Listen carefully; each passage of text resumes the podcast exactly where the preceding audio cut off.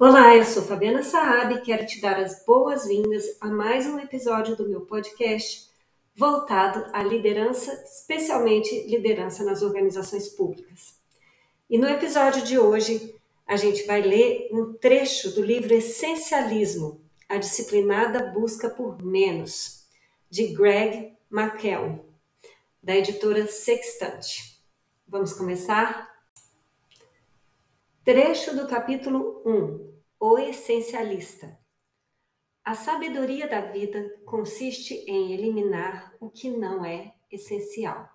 Lin Yutang. Sam Elliott é um competente executivo do Vale do Silício que se viu sobrecarregado depois que sua empresa foi adquirida por outro grupo maior e mais burocrático.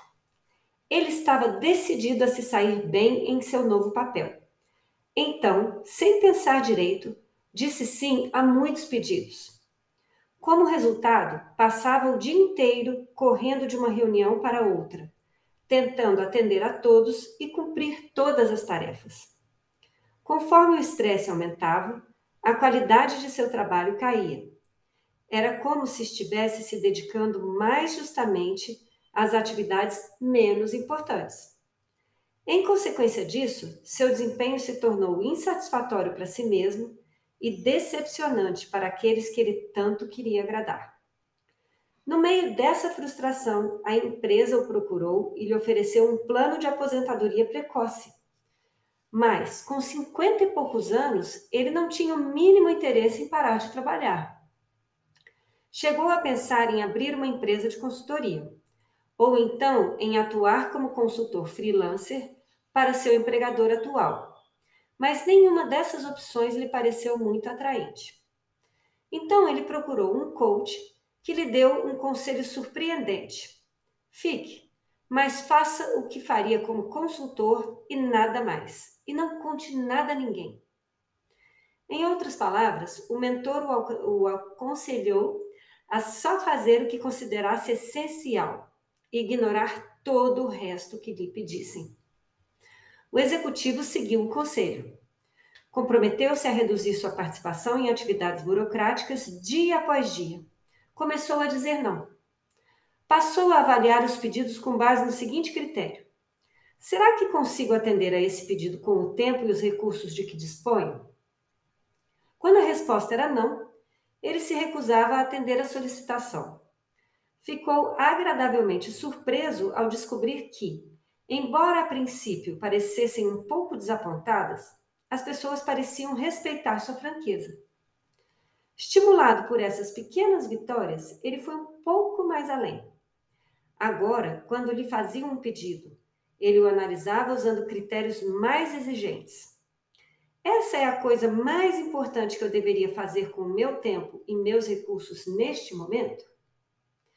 Se não conseguisse responder sim categoricamente, não executava a tarefa.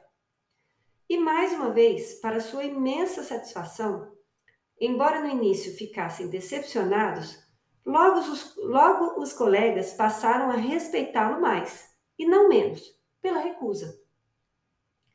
Ainda mais encorajado, passou a aplicar esse critério seletivo a tudo, não só a pedidos diretos.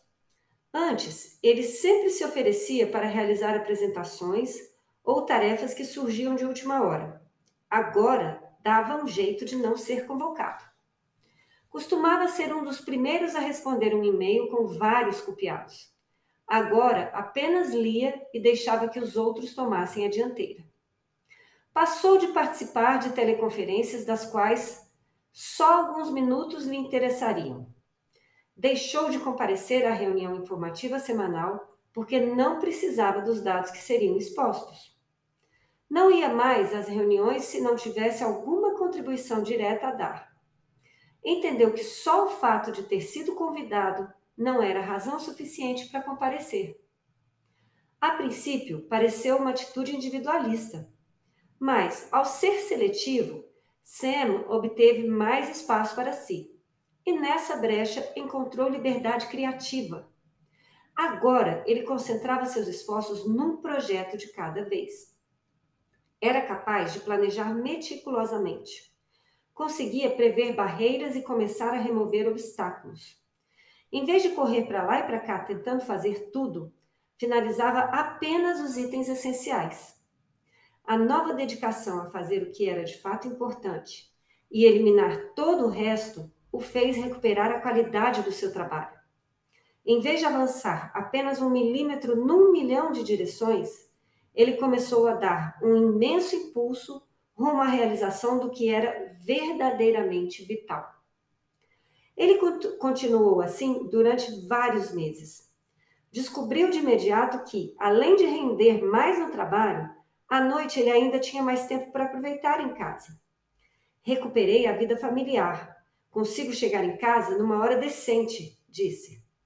Hoje, em vez de ser escravo do celular, ele o deixa desligado nas horas vagas. Vai para a academia, sai para jantar fora com a mulher. Para sua grande surpresa, a experiência não teve repercussões negativas. Ele não foi punido nem criticado pelo chefe. Os colegas não se ressentiram, pelo contrário. Como Sam ficou apenas com os projetos que eram significativos para ele e realmente úteis para a empresa, eles passaram a respeitar e valorizar o seu trabalho, que voltou a ser recompensador. Sua avaliação de desempenho melhorou muito e ele acabou recebendo um dos maiores bônus de toda a sua carreira. Nesse exemplo, está a proposta de valor básica do essencialismo. Só quando nos permitimos parar de tentar fazer tudo e deixar de dizer sim a todos, é que conseguimos oferecer nossa contribuição máxima àquilo que realmente importa. E quanto a você? Quantas vezes respondeu sim a um pedido sem pensar direito? Quantas vezes se arrependeu de ter se comprometido a fazer alguma coisa, sem entender por que aceitou a tarefa? Quantas vezes disse sim só para agradar ou para evitar problemas? Ou porque sim virou a resposta padrão? Conseguiu se identificar? Então agora responda. Acha que está sobrecarregado? Já se sentiu, ao mesmo tempo, com excesso de trabalho e subutilizado? Já notou que só se dedica a atividades pouco importantes? Considera-se ocupado, mas não produtivo, como se estivesse sempre em movimento, mas sem chegar a lugar nenhum? Se respondeu sim a qualquer uma dessas perguntas, o melhor caminho para sair da situação é o do essencialista. O caminho do essencialista. O caminho do essencialista é buscar de forma incansável o menos, porém melhor. Ele não concorda com o princípio só de vez em quando, mas o adota de maneira disciplinada o tempo inteiro não basta incluir entre as resoluções de ano novo dizer não mais vezes, limpar a caixa de entrada de e-mails ou dominar alguma nova estratégia de administração do tempo. É necessário parar constantemente para se perguntar: estou investindo nas atividades certas? Existem muito mais atividades e oportunidades no mundo do que tempo e recursos para investir nelas. E, Embora muitas possam até ser muito boas, o fato é que a maioria é trivial. O caminho do essencialista exige aprender a fazer uma distinção, filtrar todas essas opções e selecionar apenas as verdadeiramente essenciais. O essencialismo não trata de fazer mais, trata de fazer as coisas certas. Também não é fazer menos só por fazer menos é investir tempo e energia da forma mais sábia possível para dar sua contribuição máxima, fazendo apenas o essencial. O caminho do essencialista rejeita a ideia de que se pode fazer tudo. Em vez disso, exige pesar bem as opções e tomar decisões difíceis. Em muitos casos, possibilita tomar decisões únicas que resolvem mil decisões futuras e assim não se exaurir, fazendo as mesmas perguntas várias vezes. O caminho do essencialista segue um propósito, não segue fluxo. Em vez de escolher reativamente, o essencialista distingue de maneira deliberada as poucas coisas vitais das muitas triviais.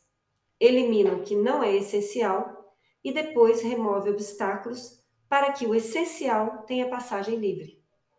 Em outras palavras, o essencialismo é uma abordagem disciplinada e sistemática para determinar onde está o ponto máximo de contribuição, de modo a tornar sua execução algo que quase não demanda esforço. Eu sou Fabiana Saab e você ouviu a leitura selecionada de um trecho do livro Essencialismo, a disciplinada busca por menos, de Greg McKell. Nós nos encontramos no próximo podcast.